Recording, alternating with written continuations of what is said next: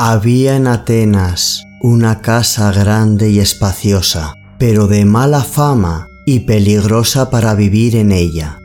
En medio del silencio de la noche se oía el sonido del hierro, y si escuchabas más atentamente, el ruido de cadenas, primero lejos, luego más cerca.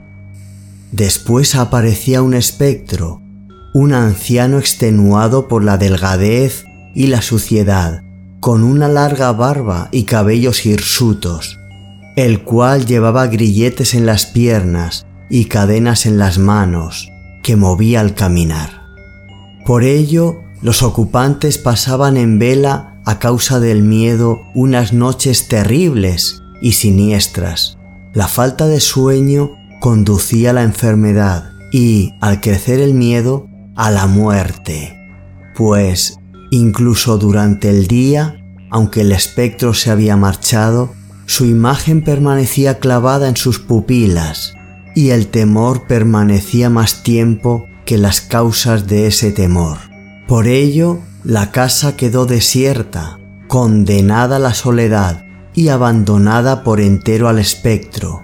Sin embargo, fue puesta en venta, por si alguien que no tuviese conocimiento de tal maldición quisiese comprarla o alquilarla.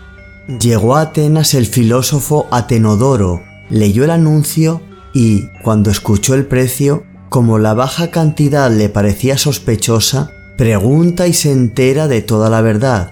Pero, a pesar de ello, mejor diría, precisamente por ello, alquila la casa. Cuando empezó a oscurecer, ordena que le sea preparado un lecho en la parte delantera de la casa, pide unas tablillas, un estilete y una lámpara, y envía a sus sirvientes al fondo de la casa. Él mismo se concentra por completo, mente, ojos y manos en escribir, para que su mente, al no estar desocupada, no oyese falsos ruidos, ni se inventase vanos temores. Al principio, como siempre, el silencio de la noche. Después, los golpes sobre hierro y el arrastrar de cadenas. Él ni levantaba los ojos ni dejaba de escribir, sino que se concentraba aún más en el trabajo y en mantener sus oídos sordos. Entonces el estruendo continuaba creciendo, se aproximaba y se oía como si ya estuviese en el umbral, como si ya estuviese dentro de la habitación. Levanta la vista, mira y reconoce el espectro que le habían descrito. Allí estaba de pie y hacía señas con un dedo como si le llamase. Atenodoro, por su parte, le hace señas con la mano de que espere un poco, y de nuevo se inclina sobre las tablillas y el estilete. El espectro, mientras tanto, hacía resonar sus cadenas por encima de la cabeza mientras escribía.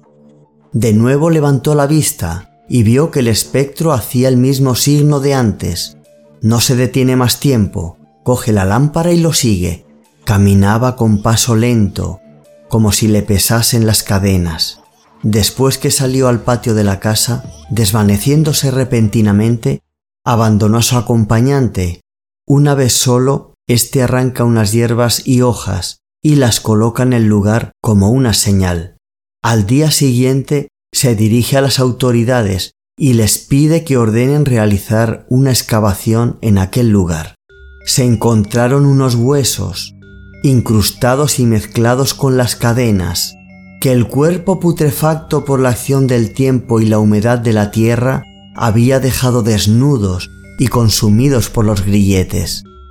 Los huesos fueron recogidos y se les dio una sepultura pública. En lo sucesivo, la casa se vio libre de los manes, debidamente sepultados.